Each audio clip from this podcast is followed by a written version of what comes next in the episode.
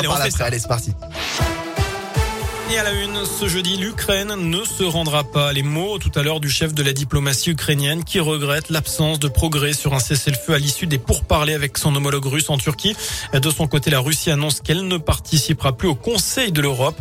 Moscou se retire de tous les organes, y compris la Cour européenne des droits de l'homme. Hier, l'armée russe a bombardé un hôpital pédiatrique faisant au moins trois morts, dont une fillette. Le président ukrainien parle d'un crime de guerre. Notez qu'aujourd'hui débute un sommet européen de deux jours à Versailles.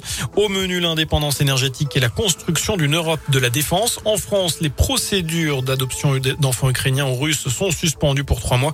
25 000 places d'hébergement sont disponibles sur tout le territoire français pour accueillir des réfugiés, annonce du ministre de l'Intérieur. Et puis dans l'Ain, la solidarité continue.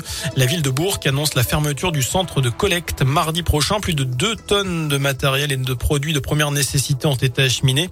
La municipalité appelle à faire des dons financiers désormais, notamment auprès de la protection civile pour l'achat de kits chirurgicaux. La ville invite également les personnes parlant ukrainien à se faire connaître en mairie.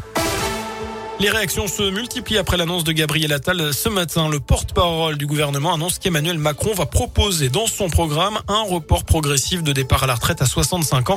Une réforme de responsabilité d'après lui. Les autres candidats à la présidentielle évidemment n'ont pas tardé à s'exprimer. Notre programme prévoit la retraite à 60 ans. Dans un mois, on saura qui décide. Voilà ce qu'a tweeté Jean-Luc Mélenchon. D'après Marine Le Pen, c'est, je cite, toujours au peuple de se sacrifier avec Emmanuel Macron. Alors, est-ce que vous êtes favorable à un départ à la retraite à 60 65 ans C'est la question du jour sur radioscoop.com. Vous avez jusqu'à 19h pour répondre sur notre site internet. On passe au sport. Une ex-star des bassins sur le parquet d'Equinox. C'était mardi à quelques heures du match d'Eurocoupe de la JL contre Valence.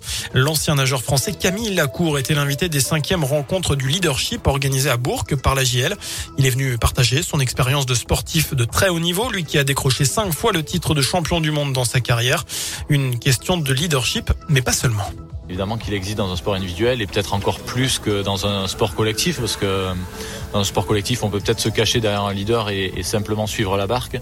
Dans un sport individuel si on décide de suivre on sera jamais devant. Quand on parle de sport c'est pas que les émotions qu'on qu voit derrière notre télé c'est aussi euh, le côté euh, émergé de l'iceberg, tout ce travail, toute cette abnégation qu'il y a besoin pour, pour réussir.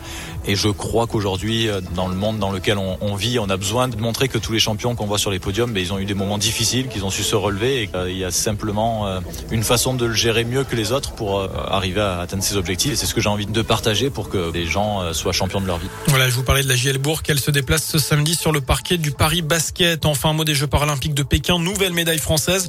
Le bronze en géant slalom pour, en slalom géant même pour Arthur Baucher. Sa troisième médaille après avoir décroché l'or en descente et super combiné. Merci.